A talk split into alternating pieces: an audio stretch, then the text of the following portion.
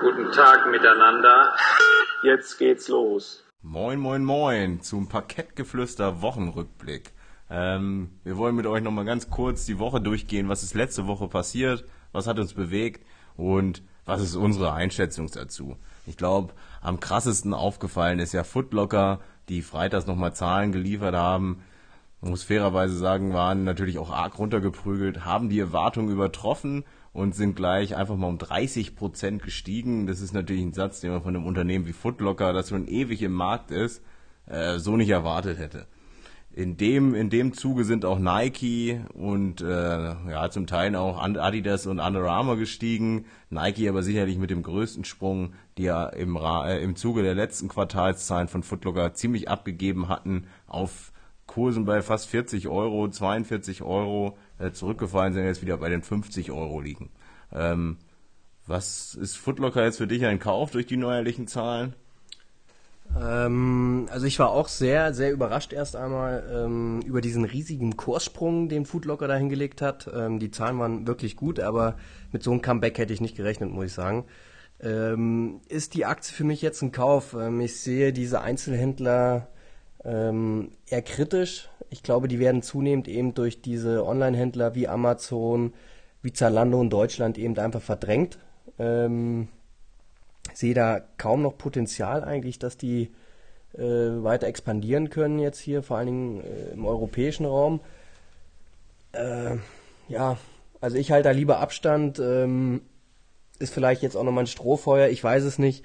Ähm, ist auch nicht meine Branche, muss ich gestehen. Also ich beobachte auch den Kursauffall ähm, von Under Armour, äh, muss ich sagen, etwas schmunzelnd. Ähm, hatte da vor ich glaube, knapp zwei Jahren auch mal überlegt einzusteigen, wo sie, ich meine, bei 40 Euro standen.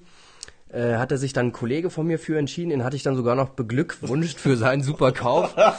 Und ich glaube, zwei Wochen später ist der Kurs dann äh, mal halbiert worden. Ähm, Im Nachhinein habe ich alles richtig gemacht, dort nicht einzusteigen. Ähm, nee, ganz ehrlich, ich, ich kann mich da nicht so ganz mit identifizieren. Ich bin auch, äh, ja, eigentlich nie bei Foodlocker oder ähm, trage auch keine Nike-Klamotten groß, äh, bin eher so der Adidas-Typ. Ich glaube, sieht man auch ganz schön im Kurs. Ähm, ja, auch an der Armour, ich glaube, wenn das so weitergeht, werden die eher nochmal übernommen, könnte ich mir vorstellen, hier von Nike. Ähm, nee, bin ich, bin ich eher draußen. Okay. Ja, zweites Thema ähm, ist ja das Thema Tesla. Die haben ja letzte Woche wieder schöne Ankündigungen äh, gemacht, sind ja so ein bisschen auch jetzt so langsam zum Ankündigungsweltmeister an der Börse so äh, avanciert, ähm, haben den neuen LKW vorgestellt, ähm, haben einen neuen Roadster vorgestellt, der womöglich jetzt bald noch fliegen kann. Ähm, die sollten, glaube ich, erstmal schauen, dass sie ihr Model 3 auf die Straße bringen. Ähm, ich glaube, das unterscheidet sie auch noch so ein bisschen von den konventionellen Herstellern. Wir haben ja heute auch wieder gesehen, VW hat ein Börsenfeuerwerk hingelegt, äh, aber auch BMW und Daimler entwickeln sich ja ganz gut. Äh, Daimler mit super Absatzzahlen. Ähm, das muss ein Tesla erstmal aus der Fabrik rauskriegen. Und ähm, ich glaube, da haben die Jungs noch eine Menge Arbeit vor sich. Und äh, aktuell ist es einfach wirklich für mich ähm, ja ein Traumgespenst, was wir dort an der Börse haben. Also die Aktionäre investieren da eigentlich in die Träume von einem Herrn Musk. Ähm, und ich glaube, nicht umsonst ist auch Tesla so die meistgeschorteste Aktie an der Börse. Ne? Ja. ja. So, ich glaube, es warten viele darauf, dass dieser Traum mal zerplatzt, ein Pennystock wird und dann wird sich das äh, GM äh, unter die Nagel reißen. Ja, oh, harte Worte. Ich glaube, an der Börse oder allgemein gibt es ja immer zwei Meinungen zu Tesla und die Meinung ist nie, ja, ich weiß nicht. Entweder es ist die Meinung, das ist das neue, eine Next Big Thing, die wird, der wird den ganzen alten Herstellern äh, das Wasser abgraben oder das ist alles einfach nur eine Show und reine Geldverbrennungsmaschine. Ähm, ich persönlich glaube auch, dass, dass das ganze Thema man sagt ja immer, die Revolution frisst ihre Kinder. Ich glaube, es ist ein riesen, riesen Ding, was Tesla da geleistet hat. Aber man darf gespannt sein, wie es denn, wie es denn sein wird, wenn dann die anderen großen Hersteller wie ein BMW und wie ein Daimler dann langsam aufwachen und ihre Sachen bringen werden. Ob das, ob das dann wirklich ähm, das Tesla, der Tesla-Hype ist oder ob, ob da die großen Hersteller auch einfach daneben das Wasser abgraben. Man darf gespannt sein. Für mich ist es schon lange kein Kauf. Ah, dann wiederum wäre ich früh genug eingestiegen, dann würde ich es wahrscheinlich irgendwie auf einer gelben, äh, gelben Südseeinsel, äh, ich weiß ja auch nicht, was das ist, aber auf einer Südseeinsel sitzen und jetzt nicht hier, aber nichtsdestotrotz, ja. Ja, bleibt spannend. Also ich bin äh, von der Seitenlinie lässt sich das alles recht schön äh, anschauen, die Entwicklung. Ähm, ja, hab da halt wie gesagt eine sehr kontroverse Einstellung zu. Ja, heute Morgen kam dann äh, noch über den Börsenticker, dass der norwegische Staatsfonds seine Beteiligung an äh, Royal Dutch Shell und äh, BP abbauen will und eben in zukunftsfähige Branchen wie zum Beispiel äh, die Biotechnologie-Sparte reinvestieren will. Ähm, du hältst ja eine sehr große Position von, äh, von Shell in deinem Depot, eben weil sie, ich glaube, 7% Dividende im Jahr ausschütten.